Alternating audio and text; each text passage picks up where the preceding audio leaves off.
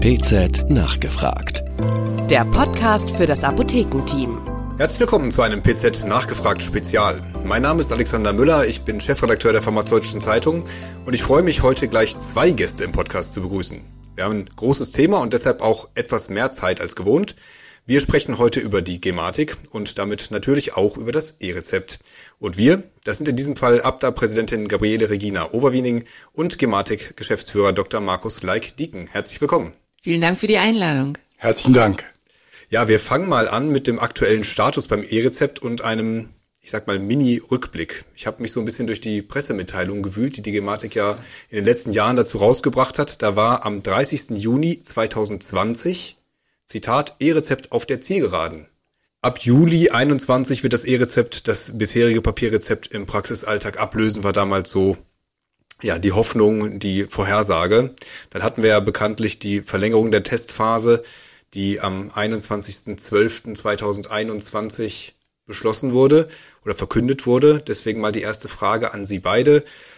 War es richtig, den ursprünglich verpflichtenden Start 2022 zu verschieben und abzusagen? Also die ähm, grundsätzliche Verschiebung haben wir ja tatsächlich einige Mal erleben dürfen. Ich erinnere mich noch, dass unter der ähm, Bundesgesundheitsministerin Ulla Schmidt schon das E-Rezept thematisiert war und es gibt eine Aufnahme. Sie war in einer Apotheke in Nordrhein-Westfalen und hat dort nachgesehen, ob das E-Rezept schon funktioniert. Ich glaube, das war 2004 oder 2003. Und dann kam sie raus, hat gesagt, ich habe festgestellt, das E-Rezept funktioniert. Ja, super. Und das ist 20 Jahre her.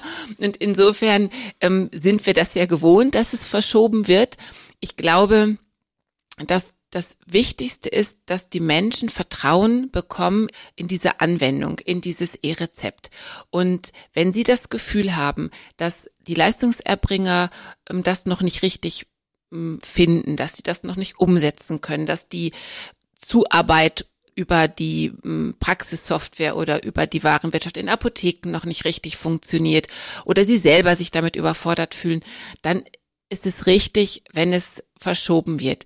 Allerdings, wenn wir immer und immer wieder jede kleinste Hürde sofort als Anlass nehmen, um es erneut zu verschieben, dann werden wir nie dahin kommen, dass es tatsächlich mit Leben gefüllt wird. Und ich glaube, dass es einfach jetzt kein Zurück mehr geben darf, dass wir jetzt wirklich da durch müssen. Dann wird Learning by Doing sein etwas, was wir Deutschen vielleicht nicht so gut können. Wir wollen es ja vorher perfekt gebacken haben. Da muss alles stimmen, es müssen alle Eventualitäten schon durchdacht sein. Und man muss schon wissen, was man bei jedem eventuellen Problem dann tut, anstatt zu sagen, okay, wir fangen an, wir haben einen guten Rahmen gesetzt, der Rahmen, der sichert, dass die Wege tatsächlich beibehalten werden, die wir brauchen, dass die Menschen eine unabhängige Versorgung bekommen.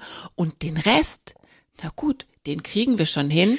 Ja, das kann ich verstehen, aber es muss ja trotzdem im Einzelfall dann funktionieren. Also es müssen ja alle auch die Gewissheit haben, als erstes der Patient, dass er sein Arzneimittel bekommt, das Richtige. Das hätte man wahrscheinlich auch in einem frühen Stadium schon lösen können. Aber das andere ist ja gerade ihr Thema, die Apotheke, dass sie am Ende auch ihr Geld bekommt. Und dafür muss der Prozess ja eigentlich schon 100% sicher laufen, oder? Darum ging es mir jetzt gerade nicht, sondern es ging mir darum, dass wir einfach starten, damit wir Probleme dann auch identifizieren. Wir wollen Probleme immer theoretisch identifizieren. Mhm. Und ich finde, das geht eben dann nur so schleppend, wie wir das jetzt machen, weil ich habe einen nächsten Schritt geschafft und dann erkenne ich, ah, da könnte noch ein neues Problem sein. Ja. Und dann wird wieder gestoppt. Und dann wird nur an diesem einen Problem gearbeitet. Dann fängt man wieder an, ah, jetzt kenne ich gerade noch das andere. Und man kommt nie wirklich in das Lernen. Ich kenne auch viele Kollegen und Kollegen, die heute schon sehr, sehr viele E-Rezepte mhm. versorgt haben. Komm, und kommen wir gleich dazu. Die am Anfang, die, am, ja. ja. die waren am Anfang auch ganz skeptisch, das schaffe ich nicht, das schaffe ich nicht, es ist ja alles noch gar nicht ausgegoren. Ja. Und die haben sich aber dann auf den Weg machen müssen. Und heute sagen sie nur durch das Learning by Doing habe ich jetzt die Sicherheit im Umgang und verstehe auch jetzt, wo Probleme noch sind, die ich vorher gar nicht gesehen hätte, wären wir nicht damit angefangen. Es muss gesichert sein, dass wir das Geld kriegen, das ist keine Frage, aber bei den drei Wegen, die wir heute haben, würde man ja immer auch wieder zurückgehen können und sagen können, das hat jetzt diesmal nicht funktioniert, da müssen mhm. wir den anderen Weg dann wählen. Diese Option würde man ja bei einem solch lernenden System immer offen haben müssen. Ja. Hätten Sie sich gewünscht, dass wir früher in die Pflicht reinkommen und dadurch dieses Learning by Doing so ein bisschen forciert hätten? Das war ja umgekehrt, Herr Müller. Es war für mich erstaunlich, dass zu dem gesetzlichen Termin nicht alle parat waren, wenn man das sehr ordentlich sagen muss. Mhm. Insofern diese damalige Verschiebung, die Sie angesprochen haben, lag an der Natur der Dinge, an den Fakten. Wir waren zwar gesetzlich parat und auch die Hintergrunddienste der Gematik als Hintergrunddienste des E-Rezepts waren alle vollständig reibungslos äh, da. Aber wir haben eben feststellen müssen, dass die Entwicklung der Softwaresysteme für Klinik, Praxis und Apotheke leider Gottes zu diesem Termin noch nicht im Reifegrad waren, die man sich wünschen musste. Insofern, da kann ich Frau Overwiening vollständig in Argumenten folgen. War die Verschiebung die einzige Konsequenz, die man ziehen konnte? Auf die hat die Gematik übrigens auch selber hingewiesen. Als damals im Dezember die Regierung kam, war ja praktisch ein Monat noch Zeit. Ja, ein paar Tage eigentlich fast nur. Und wir haben damals ja, ja. Dem, dem Ministerium schon sehr deutlich gemacht, hier muss gehandelt werden, weil wir in eine Situation hineinlaufen, bei der die Realisierung des E-Rezeptes aus Gründen der mangelnden Software noch gar nicht möglich war. Aber Mittlerweile, wir, wir, hatten ja vorher auch eine Regierung, da hätten sie das ja auch sagen können, aber die war nicht so hellhörig Nein, dabei, sondern die Regierung hat immer sehr die Förderung der, der Software unterstützt und damit immer wieder gehofft, dass sie rechtzeitig zu diesen Testphasen fertig würde. Und glücklicherweise haben wir dann die Transparenz gewählt in der Gematik. Wir haben heutzutage einen TI-Score, bei dem wir sowohl für die AVS wie die PVS-Systeme sehr offenlegen, wie ist ist der Reifegrad der verschiedenen Systeme. Und deshalb freuen wir uns sehr, dass wir mittlerweile einen hohen Reifegrad haben, mhm. der auch gerade im Apothekensektor sehr mit beflügelt wurde, muss man sagen. Die überwiegende Zahl aller Apotheker hat mittlerweile selber E-Rezepte auch verarbeitet. Über 16.000, fast 17.000 Apotheker haben das vorletzte Woche schon getan gehabt. Und wir wissen aus Gesprächen mit den Apothekern, dass es wie alle Dinge, die man neu erlernt, so nach dem 20., 30. Rezept, da geht es langsam vom Handgelenk aus. Da wird mir auch klar, dass am Tagesabschluss beispielsweise meine Gesamtaufstellung da ist, die ich jetzt habe ne, zum Thema Abrechnung. Ich habe dann plötzlich eine Klarheit, die ich vorher in dieser einfachen Form gar nicht bekommen habe und die sehr vielen Apothekern übrigens auch sehr gut gefällt. Und dann natürlich müssen wir darüber sprechen, dass die Abrechnungsstrecken sich an die Digitalität gewöhnen, die ja mit einer viel häufigeren Frequenzabrechnung ermöglichen würde, als die wochenlangen Frequenzen, die wir auf der Papierbasis bislang kennengelernt haben. Insofern bleibt hier noch abzuwarten, wie viel ein neuer digitaler Prozess auch an analogen Abläufen wiederum verändert, weil der Anspruch jetzt einfach ein neuer werden kann. Aber es sind ja mittlerweile klar aufgestellte Systeme, die gerade im ja wesentlich besseren digitalisierten Bereich Apotheke mhm. ähm, auch sehr gut entgegengenommen werden konnten von einer Infrastruktur, die ja schon mit Sicofarm-Scannern und Robotern im Hintergrund an sich ja einen Wachheitsgrad für die Technologie hatte, die ja natürlich nicht in allen Gesundheitssektoren so vorlag. Mhm.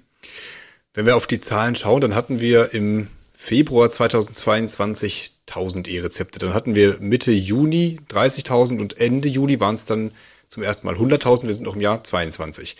Dann gab es so einen leichten Anstieg weiterhin. Wir hatten im Januar 23 haben wir die Millionen geknackt. Und jetzt, ich habe gerade in den von Ihnen schon angesprochenen TI-Score nochmal reingeguckt, sind wir bei über 100.000 E-Rezepten am Tag. Das ist gemessen an den insgesamt eingelösten Rezepten immer noch wenig, aber es ist zumindest doch ein stabiler Anstieg und ähm, ja, daher die Frage, glauben Sie, wir haben jetzt so einen kritischen Punkt erreicht, wo es so ein bisschen zum Selbstläufer wird? Also wenn man sich das grafisch aufzeichnet, was Sie da gerade schildern, dann sind wir jetzt schon bei fast 6,5 Millionen Rezepten und dann hatten Sie, haben Sie eine wunderschöne exponentielle Kurve vor sich.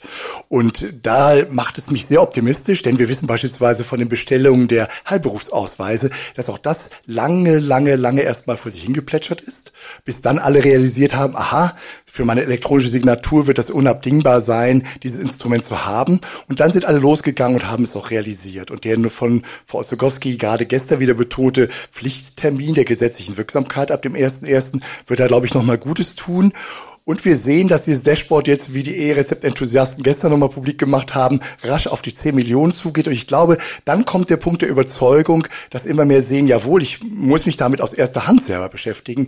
Und als Arzt hoffe ich doch sehr, dass meine Kollegen nicht einfach nur vom Hören sagen, ein Urteil fällen, sondern dass sie sagen, okay, ich mache jetzt dort meine erste Handerfahrung selber. Und wenn ich im TI-Score mir anschaue, wie viele Produkte mittlerweile reif sind und auch den Vorgaben der Gematik folgen, dann werde ich immer mehr positive Erlebnisse haben. Wie ist das bei Ihnen in den Apotheken, Frau Oberwening? Ist das mittlerweile schon Alltag geworden, diese 20, 30, wie auch immer, wie viele Prozesse, die man da durchlaufen haben muss? Und äh, die Erfahrungen, sind die, sind die überwiegend positiv? Da gibt es eine ganz große Bandbreite. Ich habe also tatsächlich Kolleginnen und Kollegen gesprochen, die sind so unsicher, dass sie die E-Rezepte noch kopieren, also ausdrucken, kopieren oder diese QR-Codes ähm, hinterlegen und Stapel an QR-Codes haben, um eben sicher zu sein, ah, wenn das doch mal nicht klappt. Was und nichts bringt, ne? Sind genau. Nein, es bringt nichts, aber das ist so eine gefühlte Sicherheit. Ja. Man, man erkennt daran einfach, dass sind die, ja, ob ich diesem digitalen Prozess jetzt tatsächlich so trauen kann, das ist dann einfach weg. Hm? Mhm. Und vorher hatte ich das haptisch in der Hand. Das äh, ist tatsächlich von der alten Sozialisierung her für den einen oder anderen doch schwierig, das loszulassen. Ähm, es gibt aber die anderen, die das wirklich mit einer großen Leichtigkeit machen und die sich sehr darüber freuen, auch gerade das, was Deacon gesagt hat, die abends eben auch nochmal sehen, ne, was hat dieser Tag eigentlich gebracht. Und äh, diejenigen, die sich in der Nähe von Ärzten befinden, die schon sehr früh angefangen sind, das komplett umzustellen. Da gab es einige, die haben ja gesagt, okay, es ist alles stressig, aber lieber jetzt ein äh, richtig harter Schnitt und ich mache mhm. nur noch E-Rezepte, ähm, dann lerne ich es auch. Und da habe ich auch äh, mit einigen gesprochen, die haben am Anfang Schwierigkeiten gehabt, auch ähm, mit der Abrechnung. Dann hat das lange gedauert, da waren dann einige Rezepte nicht abgerechnet. Das hat sich alles aufgelöst mittlerweile und die sind heute richtig froh, und machen das mit einer Leichtigkeit und sagen, Mensch, gut, dass wir einige der allerersten waren, dass wir jetzt heute schon so weit sind, dass das bei uns in Fleisch und Blut übergegangen ist und wir Freude daran haben, dass wir das über E-Rezepte machen können. Es ist so viel weniger bürokratisch. Ja, die Euphorie in der Apotheke, die nützt einem wenig. Sie haben es so ein bisschen skizziert, wenn äh, man dasteht und ready ist, wie es immer so schön heißt, und dann die Praxen drumherum aber trotzdem nur rosa Zettel schicken. Ja, das stimmt, das ist ja so. Ähm, aber das, ähm, man muss sich ja immer darum kümmern, wo man Einfluss hat. Ja. Da, wo ich keinen Einfluss habe und keine Verantwortung trage, muss ich mich nicht ärgern. Dann ist es, wie es ist. Wollen wir den Schwenk noch zurückmachen, Herr Leikdiken, warum man die Ärzte nicht begeistern konnte so richtig dafür?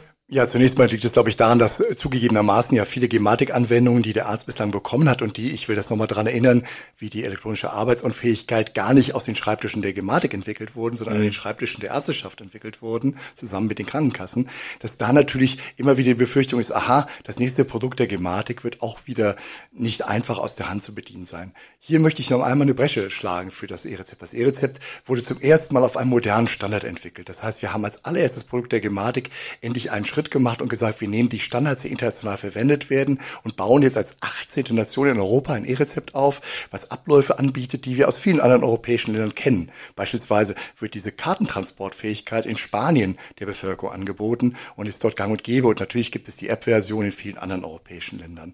Das kann man übrigens auf einer Karte, die die Gematik auf der Homepage anbietet, die interaktiv ist und in der ich kurze zwei Minuten Videos sehe, wie andere europäische Bürger ihr E-Rezept leben, auch ganz entspannt mal erleben. Also ich würde sagen, man sollte sich als Deutscher äh, möglichst keine Videos zum internationalen Vergleich beim Thema Digitalisierung angucken. Das ist frustrierend. Ja, aber es zeigt auch gleichzeitig, wie äh, wie nonchalant andere europäische Bürger ja. etwas längst genießen, ja. was wir eben bislang ihr vorenthalten haben. Und ich glaube schon, dass die Ärzteschaft natürlich auch weitere Stimulanzien bekommt. Die elektronische Patientenakte macht das Medikationsmanagement jetzt zum allerersten Thema.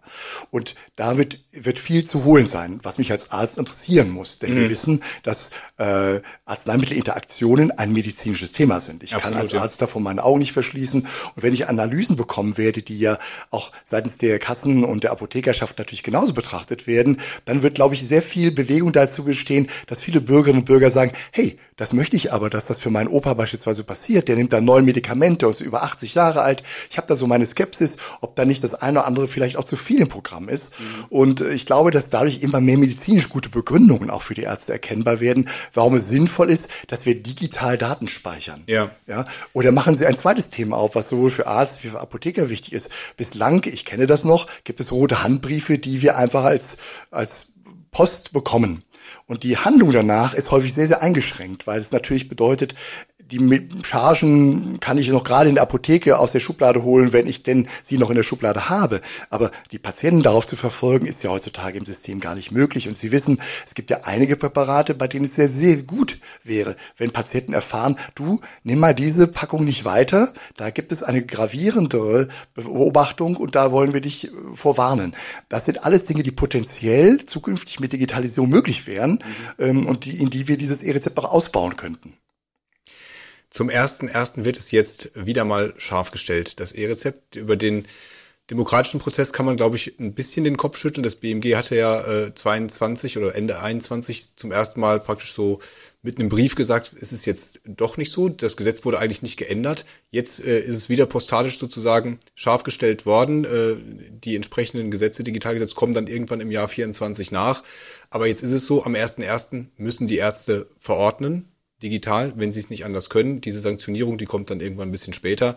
Aber jetzt nehmen wir trotzdem mal dieses Datum. Was glauben Sie denn dann, in welcher Welt leben wir dann ab dem, zweiten ersten? Also im Hinblick auf die Ärzteschaft glaube ich schon, dass ein ganz, ganz großer Teil der Ärzte äh, und Ärztinnen dann wirklich äh, das E-Rezept auch nutzen und ausstellen.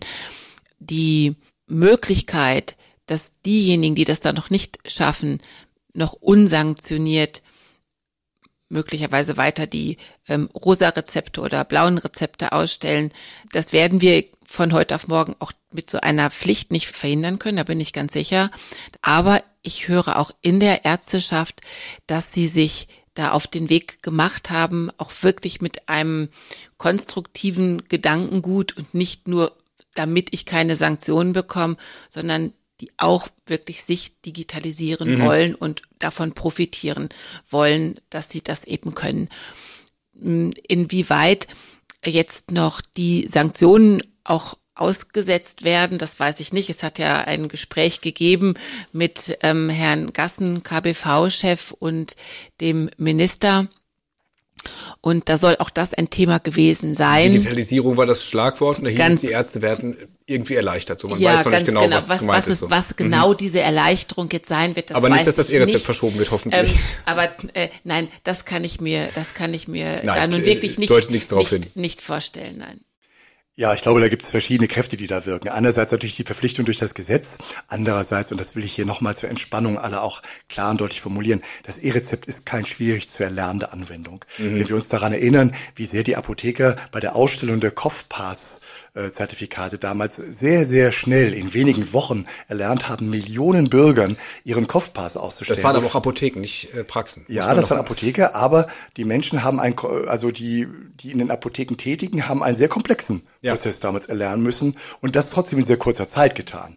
Wenn wir jetzt davon ausgehen, dass wir noch gute zwei Monate Zeit haben, das zu erlernen, dann muss man sagen, es handelt es sich hier um einen viel, viel schlichteren Prozess. Mhm. Wir reden um einen wenige Klickprozess, der eigentlich auf demselben Eingabefeld Zeitfenster arbeitet, wie meine Rezeptausstellung an sich läuft. Mhm. Denn die meisten PVS-Systeme machen ja nichts anderes, als dass sie neben dem Knopf des bisherigen E-Rezept ausdruckens eben auch einen Knopf verwandeln, der sagt E-Rezept signieren und E-Rezept digital versenden. Das heißt, die Lernkurve und zur Beherrschung eines E-Rezeptes ist aus den PVS-Systemen her keine anspruchsvolle Kunst. So, die kann jeder innerhalb weniger Tage schon erlernen und dass dazu manchmal noch die MFA eingebracht werden muss, weil ich beispielsweise in der Komfortsignatur und in der Stapelsignatur eben auch meine Vorteile vollständig spielen möchte, weil meine MFAs, das wissen wir aus den gut gehenden Praxen ja plötzlich sagen, ach so, das Verfahren spart uns Zeit. Mhm. Es erleichtert sogar meine Arbeit als MFA. Dann kommt das kann ich natürlich sozusagen als weitere Kurve dazusetzen. Aber wenn Sie mich jetzt fragen, dann kann ich sagen, ich kann meine Praxis mit dem E-Rezept innerhalb von wenigen wenigen Tagen bekannt machen und ich kann innerhalb der nächsten wenigen Tage auch meine Abläufe so umstellen, dass das gesamte Praxisteam positiv auf die Effekte des E-Rezeptes schaut. Insofern haben wir für alle Beteiligten auch jetzt noch weit genügend Zeit, sich damit zu beschäftigen und zu sagen, so, wie sieht es aus? Was muss ich hier klicken? Und wie kann ich die MFA mit einbeziehen, dass sie ebenfalls für sich die Erleichterung bekommt. Mhm. Und wenn wir jetzt dran denken, dass wir gerade über die Infektionszeit sprechen, wird es natürlich dadurch den nächsten Effekt geben. Denn in der Corona-Zeit war es eigentlich absurd, dass wir noch keine digitalen Rezepte haben. Ganz viele meiner Kolleginnen und Kollegen sind in die Praxen gegangen, um für Familienangehörige nur ein Rezept zu holen und standen in vollen Praxisräumen, bei denen sie mit schnüfenden anderen Patienten gemeinsam auf engstem Raum sich befanden und auch das Praxispersonal fand das sicherlich keine angenehme Situation. Situation. Wir wissen aus allen anderen europäischen Ländern, dass gerade die Fernentgegennahme des E-Rezeptes, die ja sowohl durch die EGK-Lösung wie durch die App-Lösung möglich wird, also in breiter Form möglich wird, ähm, eine der wichtigsten Faktoren ist, warum die Bevölkerung das E-Rezept so mag weil sie eben von zu Hause aus die Weiterverordnung auch bekommen mhm. kann, weil sie dafür nicht unbedingt den Weg in die Praxis finden muss, zumindest nicht in diesen engen Wochen beispielsweise finden muss, wo wir eben hohes Infektionsgeschehen haben. Mhm. Wahrscheinlich muss man da auch noch ein bisschen Aufklärung machen, dass das E-Rezept eben nicht auf der EGK ist, sondern dann mit der EGK eingelöst werden kann. Uns allen hier am Tisch ist das bewusst, aber ich glaube, das ist so eine Sache, die man in der Bevölkerung noch ein bisschen wird erklären müssen. Frau Oberwiening, äh, eine Hoffnung, die die Apotheken ins E-Rezept gelegt haben, war ja auch, dass es weniger Retaxationen gibt. Man hat einen digitalisierten Prozess, wo schon einfach beim Ausstellen des Rezepts nicht mehr so viele Fehler passieren können, weil einfach das System dann Alarm schlägt. Jetzt haben aber die Rechenzentren gemeldet, dass die Fehlerquote bei ihnen eigentlich höher ist in den vergangenen Monaten. Das lag zum Teil an dieser Signatur, das Problem scheint behoben. Aber wie groß ist denn bei Ihnen, bei der Abda, so die Sorge, dass die Krankenkassen jetzt gerade, dafür sind sie ja auch ein bisschen bekannt, Fälle sammeln, wo sie dann irgendwann mit der großen Retax-Keule kommen können, wenn das E-Rezept läuft. Die Idee war tatsächlich, aber das ist prima, der Arzt, die Ärztin kann das Rezept überhaupt nicht in der TI ablegen, wenn es nicht ordentlich ausgestellt ist, wenn nicht alle Formalien erfüllt sind. Und das ist zurzeit noch nicht so. Dieser sogenannte Referenzvalidator, der soll ja äh, auch dann auf ärztlicher Seite ähm, dieses Ausstellen wir, unterstützen, helfen, überprüfen, validieren, so dass wir dann in der Apotheke sicher sein dürfen, dass die ganzen Formalien erfüllt sind. Das ist noch nicht so weit. Äh, Entschuldigung, warum gibt's den noch nicht?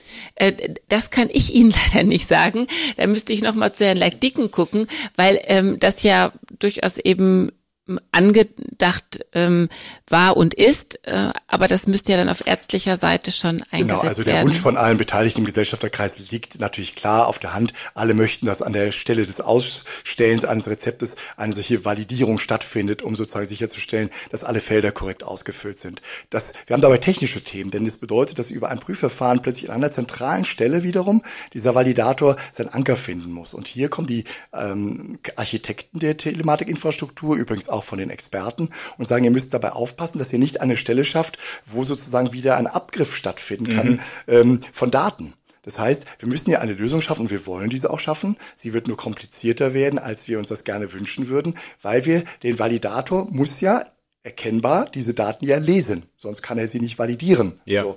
Und damit schaffen wir plötzlich wieder eine, wenn Sie so wollen, vulnerable Situation für das, wofür die Gematik immer einsteht, nämlich für Datensicherheit und Datenschutz.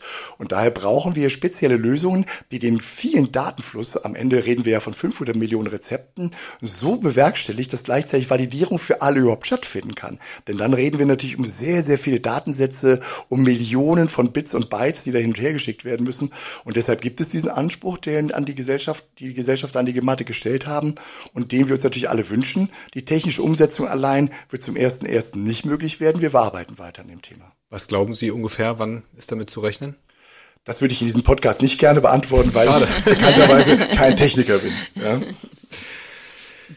Ähm, meine Frage wäre dann nochmal die ähm, zum Beispiel Signatur, wenn sie nicht hinterlegt ist, dass dann ein Rezept gar nicht eben in die TI gelegt werden kann. So etwas, das wäre ja quasi ein gar keine Kontrolle dann äh, die später erfolgt, sondern eigentlich, ich habe ein Feld, das muss ausgefüllt sein. Wenn das Feld nicht ausgefüllt ist, kann ich gar nicht absenden. Also äh, so ist das in unserer Vorstellung, die jetzt wenig technisch natürlich ist.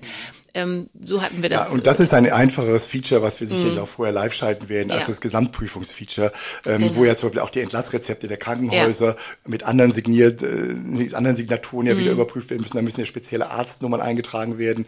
Da sind ja ganz viele Finessen im Spiel, die ja insgesamt der Validator auch klar linig überprüfen können muss. Aber dieses Feature, da bin ich relativ optimistisch, äh, so wird es geben. Überhaupt muss man sagen, dass natürlich die Fehlerquote des, des, des Digitalen, da würde ich sagen, kommen wir doch jetzt, nachdem die, die initialen Signaturfehlerquoten ausgeräumt werden, schon in einen Bereich, mhm. der im, also im 0, Prozentbereich liegt. Und das werden wir mit jedem Abrechnungsablauf ja weiter dazulernen. Da gibt es, das muss man sagen, auch für den Abrechnungszentren natürlich Kulanzen oder nicht Kulanzen. Ja. ja die Ja, auch müssen ja auch jeweils von den Abrechnungszentren natürlich gespielt werden Ja, müssen. ne? wir müssen ja auch in diesem Bereich liegen. Also 0, ist ja wahrscheinlich noch zu wenig. Es sollte ja 0,0 irgendwas sein, äh, denn am Ende haftet die Apotheke ja und äh, Ja, oder um Evidenzen zu machen, wenn ich im Geburtsjahr 64 schreibe, dann kann ich natürlich formal sagen, ähm, welches nicht Jahrhundert. ja. Ja. Nur die Evidenz sagt mir natürlich, es kann sich nur wohl nur um 1900 handeln. Ja. Und äh, solche Art von, das soll eher als plausibles Beispiel gelten, solche Art von Evidenzen, da hoffe ich natürlich auch sehr darauf, dass im Gesellschafterkreis da auch vermittelnde Gespräche stattfinden, dass sozusagen gewisse Plausibilität auch positiv mit angenommen werden Ja. und nicht aus formalen Gründen dann, es heißt, aha, das Jahrhundert ist hier nicht eingetragen worden, deshalb haben wir hier ein Abrechnungsproblem. Ähm, auch diese Art von, von, von Gesprächen mussten wir schon erleben und deshalb glaube ich sehr, ist es auch in der Verständigung der Gesellschaft sehr wichtig, dass man hier auf so einen Common Sense kommt und sagt, wie wollen wir das denn gemeinsam machen? Ich will einen kleinen Schwenk machen, weil wir gerade schon gesprochen haben zwischen ähm, ja, Austausch und den Heilberuflern. Ähm, Sie haben in der Gematik Kim sehr vorangetrieben, glaube ich, in den, in den vergangenen Jahren. Das ist auf jeden Fall ein Erfolg. Zwischen den Ärzten funktioniert es. Wie sieht's da mit der Anbindung der Apotheken aus? Ich glaube, die aktuelle Zahl sind 3300 ungefähr, die angeschlossen sind. Wann wird da Schwung reinkommen? Ja, das kommt immer dann Schwung rein, wenn ich Sinn für die Anwendung sehe, muss man sagen. Zunächst mal zu KIM. Kommunikation im Medizinwesen wurde ja schon von der alten Legislatur im DVG angegeben als der vertrauenswürdige Raum, in dem alle Heilberufler ihre Daten austauschen. Das heißt, es ist erstmal ganz wichtig festzuhalten, dass wenn die, zum Beispiel die Pflege oder die Hebammen darüber reden, wir kommen jetzt auch in die TI, dann meinen die gar nicht alle Anwendungen, sondern als primäre Anwendung, glaube ich, reden wir jetzt alle erstmal davon, dass wir uns unterhalten wollen miteinander in einem vert vertrauenswürdigen Raum, der durch das Kommunikations- im Medizinwesen-Netz eben bereitgestellt wird. Das heißt, die Pflege, die aktuell nur mit ungefähr 250 Piloten unterwegs ist, wird ja dann in millionenfache Anbindung irgendwann in dieses Kommunikations- im Medizinwesen-Netz hineinkommen. Bei den Apothekern haben Sie gerade die korrekte Zahl genannt. Und da müssen wir jetzt schauen, wo gibt es denn Felder, die mir als Apotheker etwas bringen, wenn ich diesen KIM-Anschluss installiere.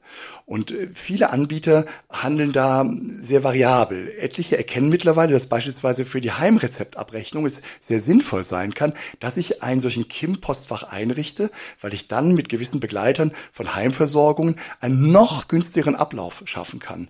Das, glaube ich, ist jetzt noch nicht allen bekannt. Das ist auch nicht schlimm. Ich denke, das kann man in den nächsten Monaten kommunizieren. Und dann werden plötzlich Apotheker klar werden, aha, ich schaffe für mich eine bessere Situation, wenn ich dieses KIM-Postfach für mich habe und darüber läuft auch eine schlüssige Anwendung, die meinen Partnern draußen auch etwas bringt, weil gerade die Heimversorgung wird dadurch extrem erleichtert, muss man sagen. Und dann werden alle ihre sinnvolle Grund- und Beweggrund haben, auch ihr KIM-Postfach einzurichten.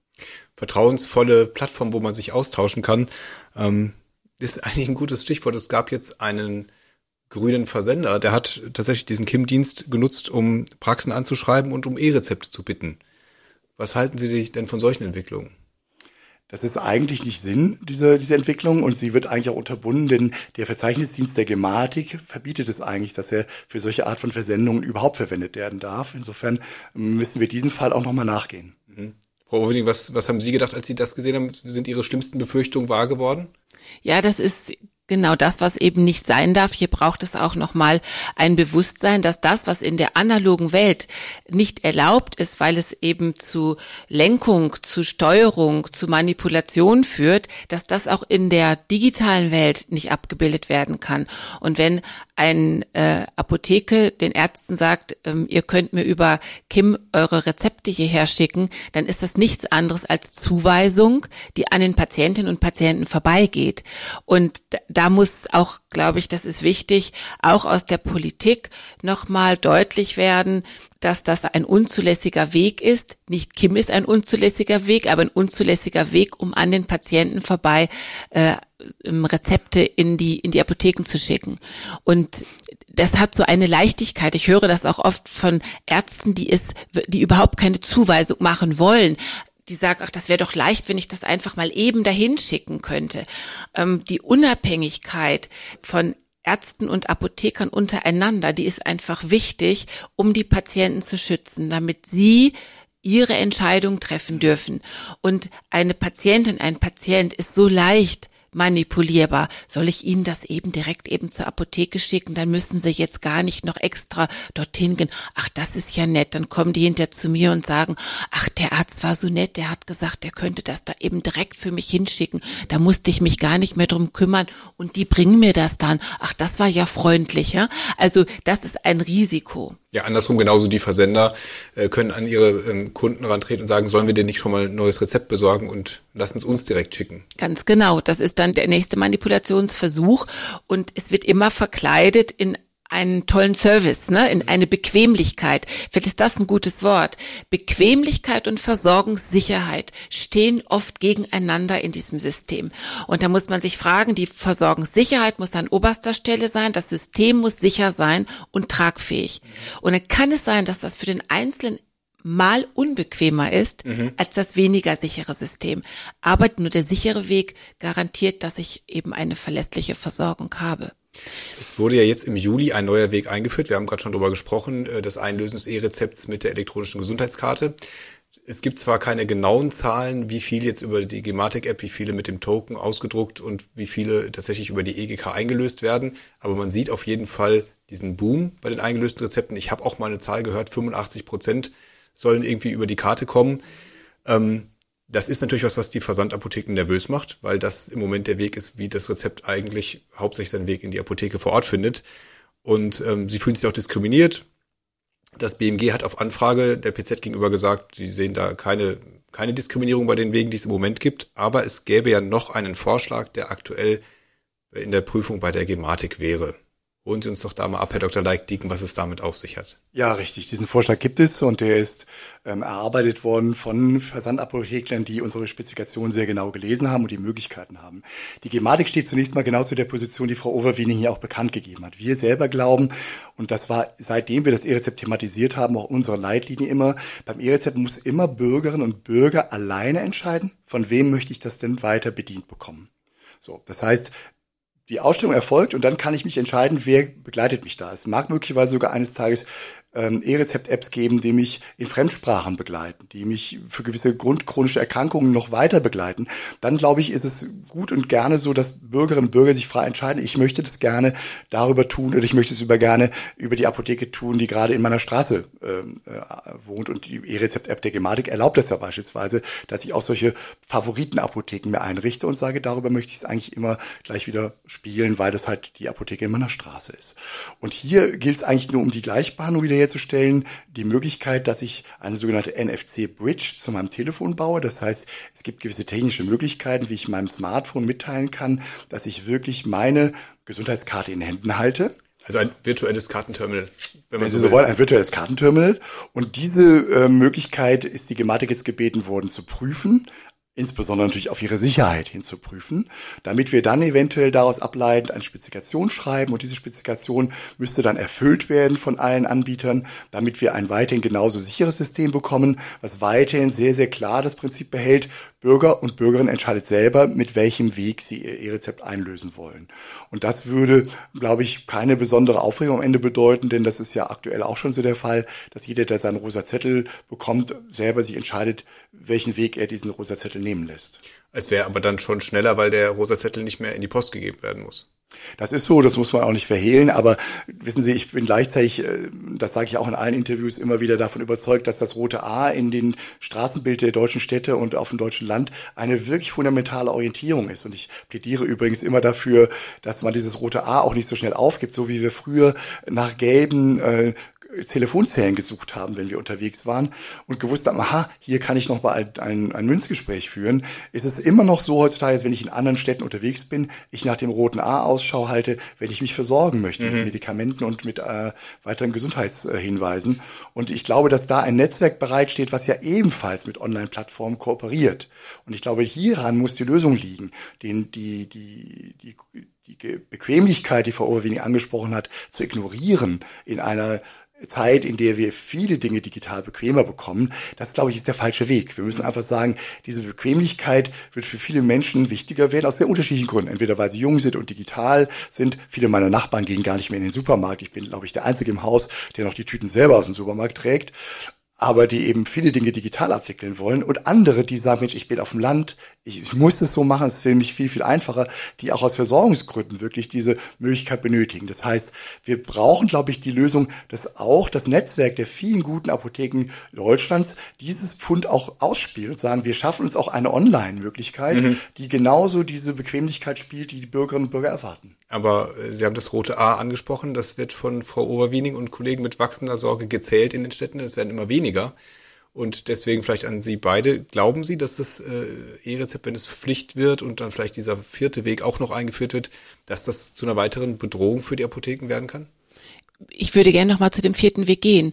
Ich bin da nicht so erfreut, dass wir jetzt auch noch wieder erneutes Geld, was ja auch ähm, gebraucht wird, um noch wieder einen weiteren Weg zu eröffnen, äh, dafür investieren. Das kann ich nicht ganz nachvollziehen, weil es gibt ja die ähm, Gematik-App, mhm. um das E-Rezept ganz barrierefrei und ganz bequem in eine beliebige Apotheke zu wird äh, vom BMG auch als diskriminierungsfreier oh, genau also und, und deswegen ja. wenn wir haben also ähm, dies, auch, auch das das Fotografieren meines Tokens geht und ich kann ihn weiterschicken und deswegen kann ich das überhaupt nicht verstehen warum weitere Gelder investiert werden um jetzt nochmal einen neuen Weg, einen vierten Weg zu eröffnen.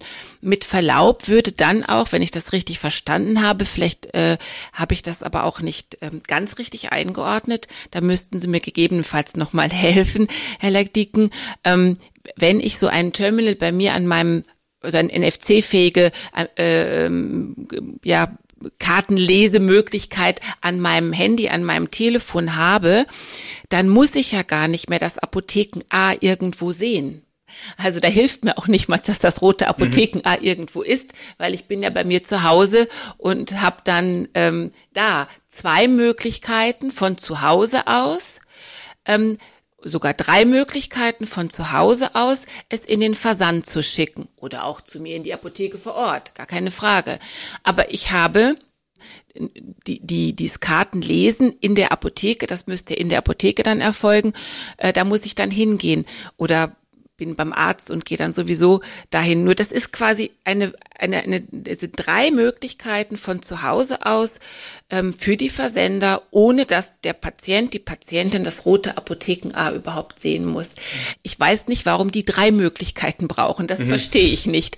Ähm, ich finde, die zwei Möglichkeiten ähm, sind voll ausreichend und äh, das rote Apotheken-A ist ein starkes Zeichen, weil wir vertrauensvoll hm, für die Menschen da sind, weil wir verlässlich für die Menschen da sind, weil sie sich auf ähm, uns stützen mit unserer Expertise, unseres rund um die Uhr Daseins, unseres auch immer irgendwo doch wohnortnah sein oder zumindest arztnah, wo dann der Patient ist. Und das über so, so viele mhm. ähm, Jahrhunderte, darf ich ja sagen. Und ähm, dieses dieses Vertrauen der Menschen hat dazu geführt, dass sie eben auch die Apotheke vor Ort wollen. Wir hatten vermutet, dass in der Pandemie vielleicht mehr in den Versand gehen aufgrund Kontaktvermeidung und ähnlichem. Und wir haben aber gesehen, dass die RX-Zahlen beim Versand während der Pandemie zurückgegangen sind. Das heißt also, auch da haben die Menschen gemerkt, dass wir für sie vor Ort da sind. Und deswegen ähm, glaube ich einfach daran, dass es uns gelingt, auch wenn das E-Rezept da ist, die Apotheke, also das rote A, um bei Ihrer Frage zu bleiben, um das rote A zu stabilisieren. Ja. Es wird aber für uns alle wichtig sein, dass wir sensibel bleiben. Und das dieser vierte Weg wäre für mich zum Beispiel so eine Sensibilität. Für mich wäre auch eine Sensibilität. Kommen wir vielleicht gleich noch dazu. Warum müssen Krankenkassen jetzt über ein Digitalgesetz die Möglichkeit bekommen, ähm, noch ihre eigene E-Rezept Transport-App, so nenne ich es jetzt mal, ähm, zu kreieren. Ja, sehr guter Punkt. Äh, das verstehe ich auch nicht. Die haben doch Geld investiert in die Gematik, in die Gematik-App, da gibt es die und warum kommt jetzt die Krankenkasse her? Sagt, ach, ich möchte jetzt doch gerne nochmal versicherten Gelder investieren und möchte nochmal meine eigene App haben, weil die finde ich dann nochmal schmucker und schöner ähm, nach meinem Gusto. Super. Herr Dr. Leik-Dieken, zwei Stichworte. Wir haben einmal den, den vierten Weg, wo Ihr Geld nochmal, ich sage jetzt einfach, verbrannt wird und dann die Krankenkassen-Apps. Ja, zunächst mal liegen da Kosten höchstens insofern dabei, dass die Gematik ein kleines Team aufstellt und dass die Hersteller natürlich dann diese Sicherheit auch entsprechend programmieren müssen. Viel wichtiger ist aber, auf die App nochmal hinzuweisen. Die Gematik ist hat jetzt bedauerlicherweise noch einen sehr, sehr schweren Zugang und deshalb ist sie in den App Stores auch sehr ambivalent bewertet. Die, die in die App hineingeschaut haben, sagen, die App ist innen drin wunderbar und sie wird übrigens alle zwei Wochen weiter erfrischt. Wir haben weiterhin ein agiles Weiterreifen der Gematik E-Rezept-App, aber die Einwahl ist bis heute halt immer noch mit mehreren Schritten versehen. Bei der Ersteinwahl brauche ich vier Schritte Ja. und bei der normalen Einwahl immer wieder Dreischrittigkeit. Das ist einfach für die Bevölkerung zu viel und deshalb erhalten die, erhält die E-Rezept-App der Gematik ja aktuell in den App Stores noch eine sehr gemischte Bewertung. Da muss man jetzt aber den Horizont weiterschlagen und sagen, jetzt kommt endlich die digitale Gesundheits-ID. So, und die digitale Gesundheits-ID wird natürlich das Einwählen in diese App erleichtern. Ja. So. Und damit fällt ein Argument weg, sie nicht zu verwenden. Und deshalb kann man natürlich das Argument von Frau Overwiening auch weiterführen und sagen, wenn ich endlich einen gängigen App-Weg bekomme, der genau dieses Prinzip des neutralen Herausgebers äh, am meisten spielt, denn man muss ja bezweifeln, ist eine Kasse ein neutraler Spieler äh, in diesem System, dann ist diese Gematik-App bald zur Verfügung. Wir sehen aber, dass sich das BMG für eine andere Regulierung entschieden hat. Und hier bleibt es jetzt abzuwarten, wie die Kassen, die, was die Kassen aus der Konsequenz dieser neuen Möglichkeit, die sie da bekommen werden, tun werden. Es ist kein Geheimnis, dass ich immer wieder darauf hinweise, dass ich glaube, dass die sich daran anknüpfenden Datenverarbeitungen, die die Kassen ja ermöglicht bekommen per Gesetz, natürlich nur dann Sinn macht, wenn ich aus diesen Datenverarbeitungen eine Handlung ableite. Das könnte aber dazu führen, und das wird auch öffentlich diskutiert, dass ich natürlich plötzlich in einem Rezeptprozess nochmal eine Botschaft reinsetzen möchte. Als Krankenkasse möglicherweise. Und das ist, glaube ich, ein sehr, sehr sensibel zu betrachtender Punkt. Ich hoffe, dass vielen Kassen das bewusst ist, dass wenn ich hier plötzlich auf eine der drei Ebenen interveniere, nämlich beim verschreibenden Arzt, bei der ausgebenden Apotheke oder gar beim Patienten, wie es um ein hochsensibles Signal handeln Ja. würde, was bislang in dieser Form nicht gespielt wird, was ja auch die Befürchtung viele Jahre lang war, warum die Gematik zwölf Jahre lang in ihrer Paralyse war. Daran lag ja auch die Befürchtung dieses Mikromanagements des einzelnen Tuns. Und ich glaube, da müssen wir vorsichtig mit umgehen, damit Digitalisierung weiterhin ihren Schwung behält. Insofern, ja, das ist eine neue Regulierungsmöglichkeit, weil natürlich das BMG sagt, wir schaffen damit nochmal mehr Verbreitung des digitalen E-Rezepts, weil die Zugänglichkeit eben aus den telemedizinischen Sprechstunden, die die Krankenkassen in ihren Apps mit anbieten, damit nochmal gängiger wird. Also es gibt gute Begründungen auch, warum man weitere Spieler zur Beflügelung des Themas haben will. Aber die gerade von mir angeschriebene Situation muss mit sehr, sehr viel Bedacht jetzt angegangen werden. Es gibt ja auch viele Stimmen, die dagegen Bedenken geäußert haben. Das sind natürlich die Ja. Ärzte und die Apotheker, die nicht wollen, Mhm. dass die Krankenkassen da eine allzu aktive Rolle in der Kommunikation einnehmen. Aber auch Patienten und Datenschützer Mhm. haben da ja durchaus im Gesetzgebungsverfahren jetzt schon mahnend den Finger gehoben. Sehr deutlich, ne? Also die haben sich ja sehr deutlich positioniert. Gerade die Patientenschützer haben sich da sehr deutlich positioniert. Und ich finde auch an der Stelle ähm, schwer nachvollziehbar, warum ähm, die Krankenkassen, die ja in großer emotionaler und räumlicher Distanz zu den Patientinnen und Patienten sind, warum die hier solche Interventionen vornehmen können sollen. Ähm, ich komme nochmal zurück, Leitdieken hat das so schön gesagt, die Ausstellung der digitalen Impfzertifikate in Apotheken. Ähm, da haben wir gemerkt, dass Menschen vor allen Dingen ähm, eine Hilfestellung brauchen, um sich eben digital, ich nenne es mal, transformieren zu lassen. Sie sollen beim Identverfahren jetzt wieder das, neu, das nächste machen ab Gen- dem neuen Jahr. Genau, und da sehe ich eben eine viel größere Chance, äh, wenn wir das in den Apotheken animieren und sagen, das E-Rezept ist für Sie ein guter Weg, äh, die Vorteile in Verbindung mit der EPA zum Besten geben, im persönlichen Kontakt. Ich glaube, das ist der richtige Weg. Wenn wir jetzt aber Störfeuer bekommen, durch zum Beispiel die Krankenkassen, weil sie nämlich vielleicht ganz andere Signale an die Patientinnen und Patienten senden, als der Arzt oder die Apothekerin, Apotheker gesendet Totale haben. Verunsicherung, oder? Dann ist das eine totale. Verunsicherung. Ja. Und ehrlicherweise, ähm, erlebe ja das, was Patienten glauben. Meine Krankenkasse hat mir einen Brief geschrieben. Oh je, das muss ich jetzt unbedingt machen. Das ist so eine Autorität. Und dann folgen gerade die älteren Patienten oder gerade kranke Menschen, die ja nun mal vulnerabel sind, dann folgen sie diesen Vorgaben und sind verunsichert, kommen in die Apotheke, kommen in die Arztpraxis. Das wird keinen positiven Nutzen haben und eher die Gefährdung für die Patienten mit sich bringen, dass sie gelenkt, geleitet und gesteuert werden. Also wir werden uns da weiterhin massiv gegen positionieren, sind aber unbedingte Befürworter der digitalen Transformation im Gesundheitswesen und werden uns hier voll einsetzen, aber für die Patienten und nicht für eine wie auch immer geartete Steuerung. Mein digitales Ich ist gerade zusammengezuckt, als Sie vom Brief der Krankenkasse gesprochen haben und tatsächlich erstaune ich immer wieder, wie oft ich Post von meiner Krankenkasse ja. bekomme. Aber äh, gut, das Thema ähm, müssen wir wann anders besprechen. Überhaupt auch mein, mein Podcast ich, äh, ist zusammengezuckt mit Blick auf die Uhr. Wir sind nämlich schon weit fortgeschritten. Ich würde aber natürlich mit Herrn Dr. Leik-Dieken noch über ein Thema sprechen wollen. Sie scheiden Ende des Jahres aus aus dem Amt als Geschäftsführer der Gematik, vorzeitig, nach äh, viereinhalb Jahren. Ich setze jetzt mal das lachende und das weinende Auge voraus und Sie können das jetzt Ganze inhaltlich füllen.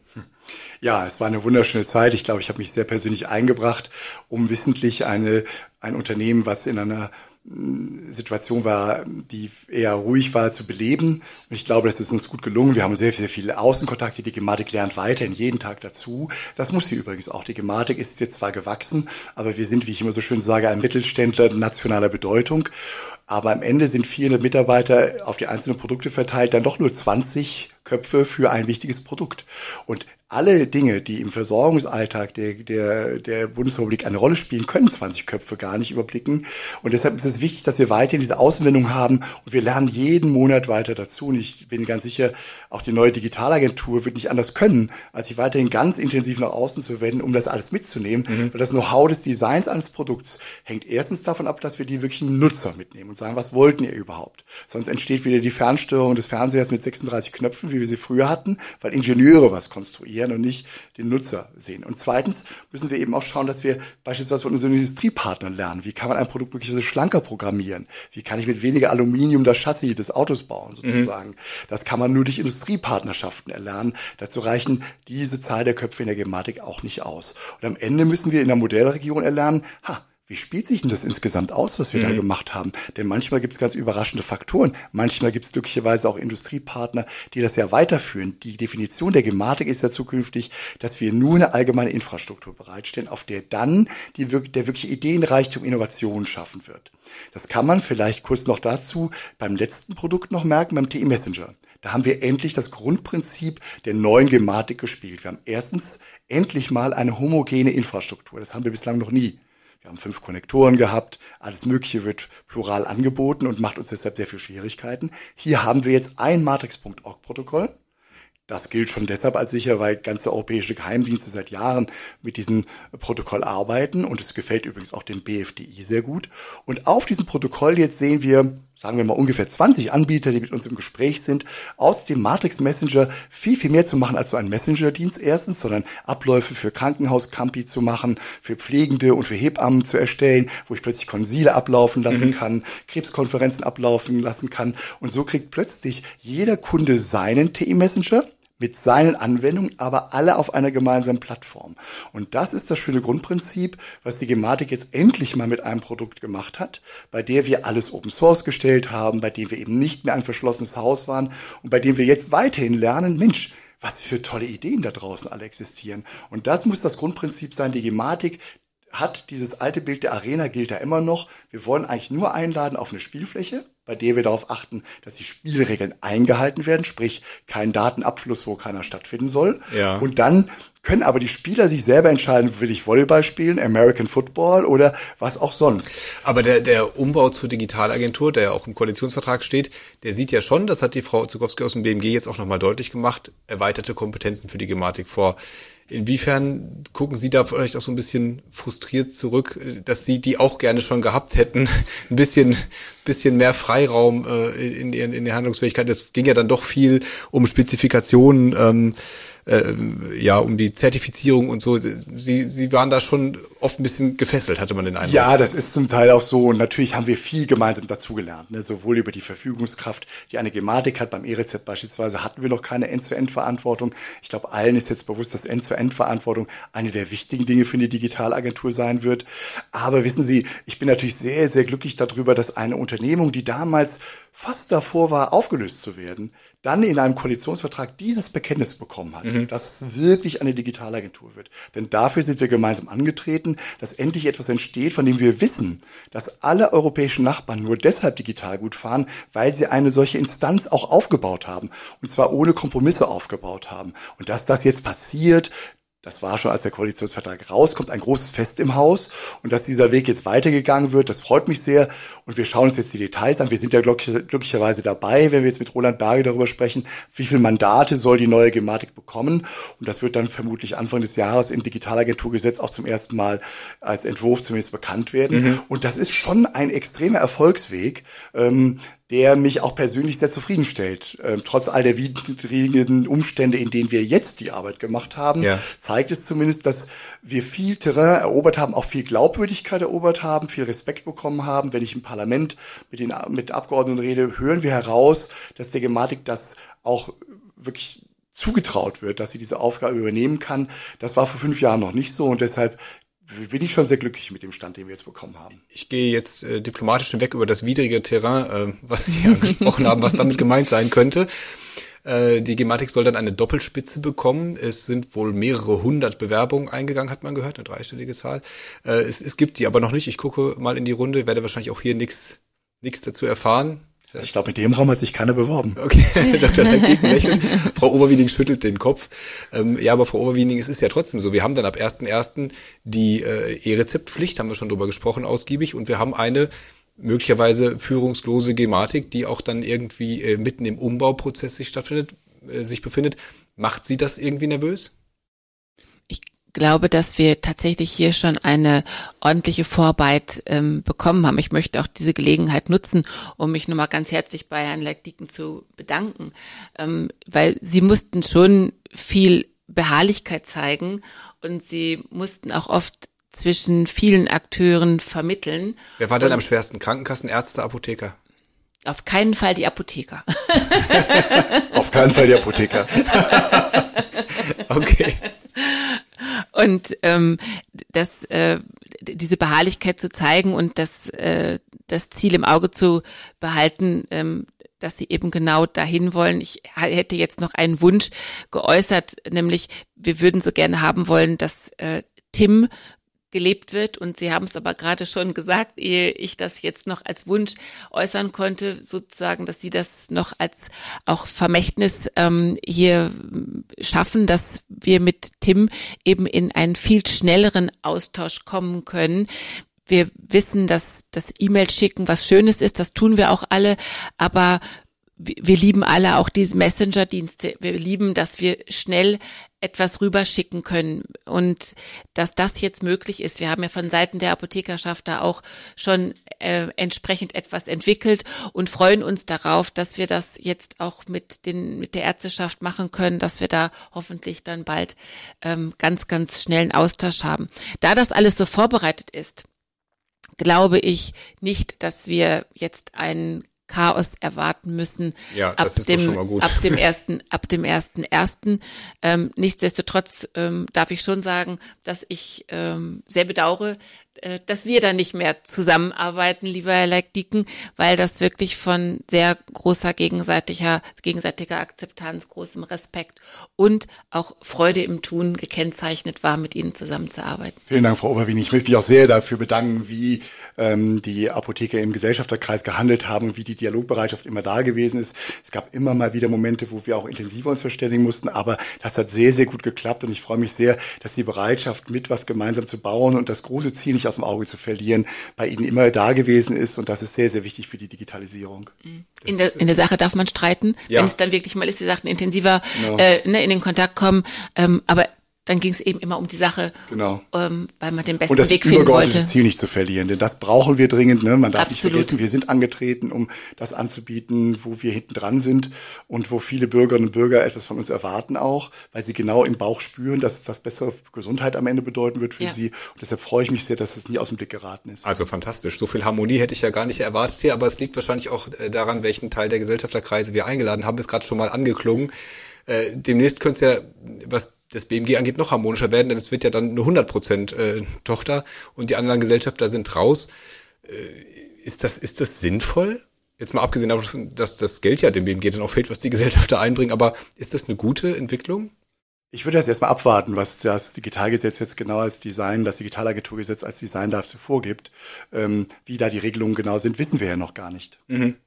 Also von ähm, unserer Seite ist natürlich ein kleines bisschen Sorge schon da, weil das, was die Leistungserbringer ähm, brauchen, um eine gute Versorgung sicherzustellen, das muss jetzt zumindest Gehör finden und ähm, muss sich dann irgendwo auch wieder finden. Und wir hoffen, dass dann der Zugang trotzdem noch gegeben sein wird. Aber na klar, wir kennen ja das ähm, Gesetz noch nicht, was eigens ja für die Agentur dann formuliert werden soll.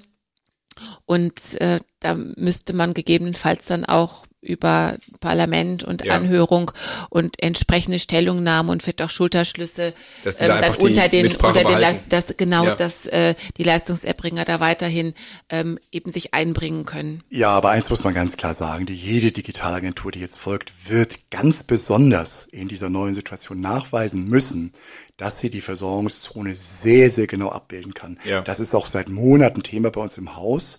Egal wie die genauen Regelungen im Digitalagenturgesetz sein werden, uns allen in der Gematik ist sehr klar, noch mal mehr werden wir ab 2024 nachweisen müssen, dass wir wirklich wissen, wie der Ball gespielt wird in der Versorgung von verschiedenen Menschen und Gruppen in Deutschland. Und diesen Nachweis werden wir noch mal mehr bringen müssen. Deshalb haben wir sehr, sehr viele Dialogformate mittlerweile schon aufgebaut und arbeiten immer weiter daran. Es gibt 300 Dialogformate, die wir aufgebaut haben.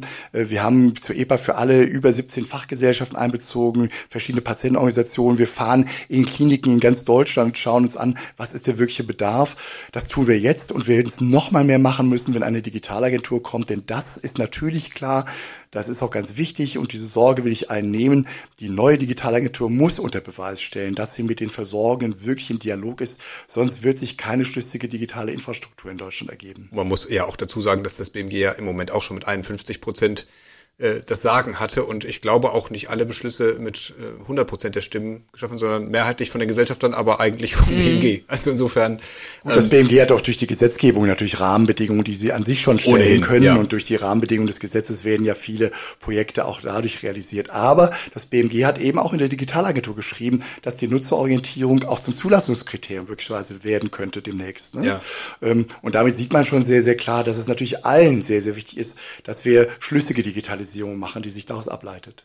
Ich hätte noch ganz viele Themen hier auf meinem Zettel, aber ich glaube, wir müssen langsam zum Ende kommen. Deswegen würde ich mir vielleicht noch einen kleinen Ausblick wünschen, was uns denn bei der Digitalisierung noch erwartet, was da noch auf uns zukommt.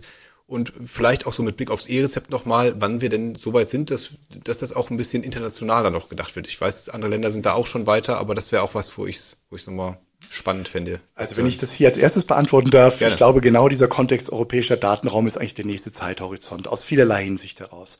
Erstens mal gibt es damit ein wunderbares Versprechen, denn die Europäer sagen, wir alle als Europäer sollen das Anrecht bekommen, dass unsere Rezepte europaweit einlösbar werden. Bedeutet, das Rezept meines Kölner Hausarztes werde ich irgendwann in Lissabon einlösen können. Das können übrigens etliche europäische Länder schon mit einigen Partnerländern. Die Portugiesen haben eine solche Partnerschaften schon mit Finnland aufgebaut.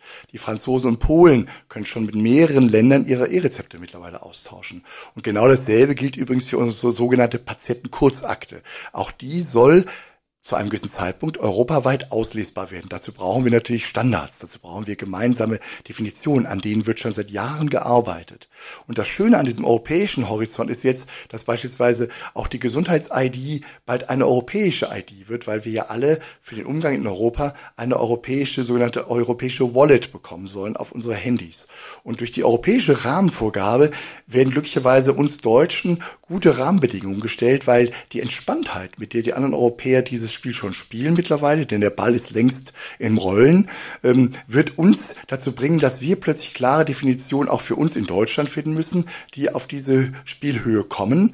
Und plötzlich werden sehr pragmatische Lösungen gefunden werden, wie beispielsweise jetzt im Gesundheitsdatennutzungsgesetz, wo wir klar gesagt haben, dass es nur noch ähm, die Zweckgebundenheit geben wird mhm. und nicht mehr die Akteursgebundenheit geben wird, die reglementiert, wer darf denn mit Daten forschen. Das kommt aus dem europäischen Atem heraus und es freut mich sehr, dass wir durch diesen Horizont des europäischen Datenraums weiterhin sehr, sehr viel Belebung bekommen werden, ähm, die uns insgesamt sehr gut tun wird. Denn wir äh, kommen dann hinein in einen Pragmatismus und in eine Effektivität, die sich auch speist aus den Ideen, die in anderen Ländern schon da sind. Wir müssen ja nicht zweimal was erfinden, was in anderen Ländern schon sehr, sehr gut praktiziert wird.